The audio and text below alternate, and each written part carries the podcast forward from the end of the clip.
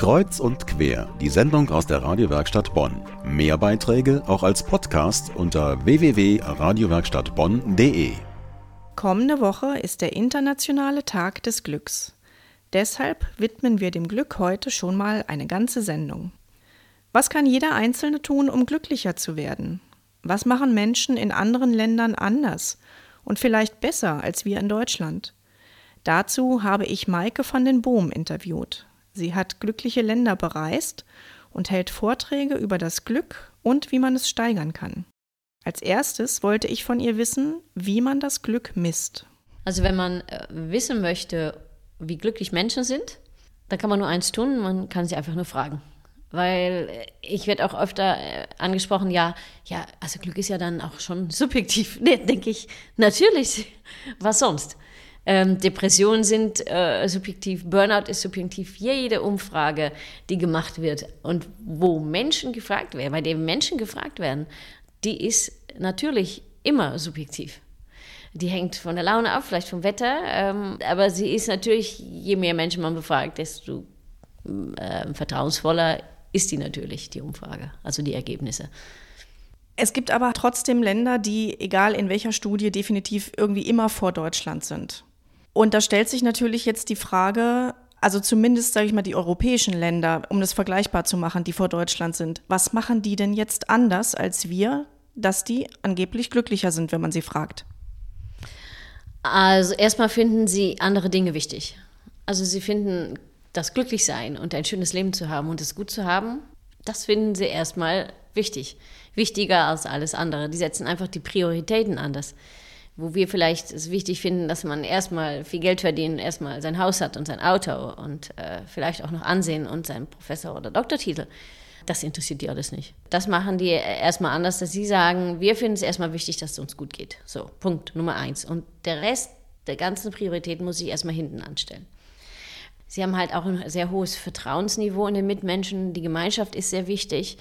Und das sind natürlich alles Dinge, die schon mal dann auch diese Denke befördern. Ne? Wir haben in Deutschland eine ganz andere Historie, eine ganz andere Geschichte und wir denken nun einmal anders. Das heißt, wir setzen auch die Prioritäten anders. Das heißt also, man kann sagen, man kann sich fürs Glücklichsein entscheiden. Wenn man glücklich sein möchte, muss man sich dafür entscheiden, ja. Das habe ich auch in den ganz armen Ländern gesehen. Wenn man da in einer Wellblechhütte ist und die Menschen sagen, ja, wir haben kein Geld, aber wir haben das Glück, was soll ich da jetzt noch sagen? Das ist ein gutes Stichwort Ausland. Sie haben tatsächlich 13 Länder bereist, die in der Glücksliste vor uns stehen, vor Deutschland stehen. Wen haben Sie da befragt und wie sind Ihre Erfahrungen da vor Ort gewesen? Also ich habe ähm, in die, die 13 glücklichsten Länder äh, besucht, um herauszufinden, was die jetzt in der Tat anders machen als äh, die Deutschen.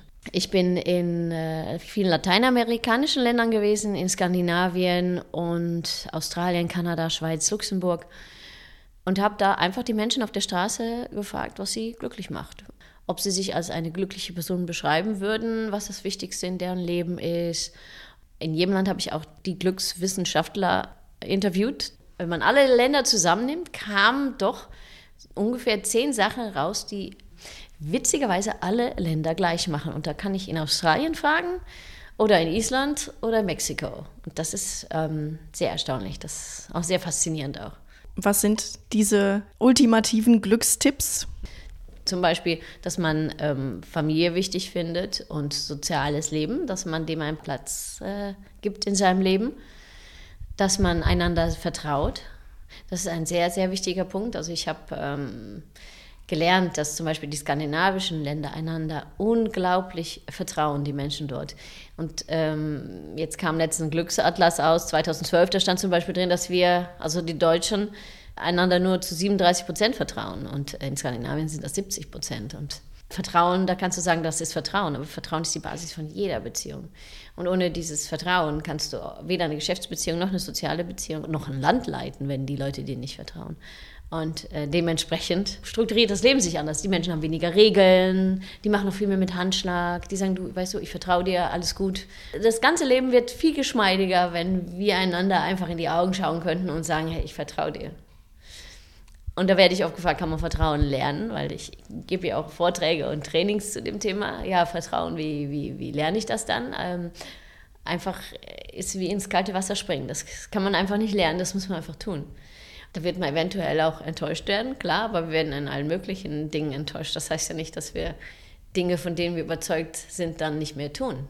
Also man muss immer schön bei sich selber bleiben und tun, was man selber wichtig findet. Maike van den Boom war das. Sie ist überzeugt, dass Glück auch mit Disziplin zu tun hat und man sich für das Glück entscheiden kann und muss.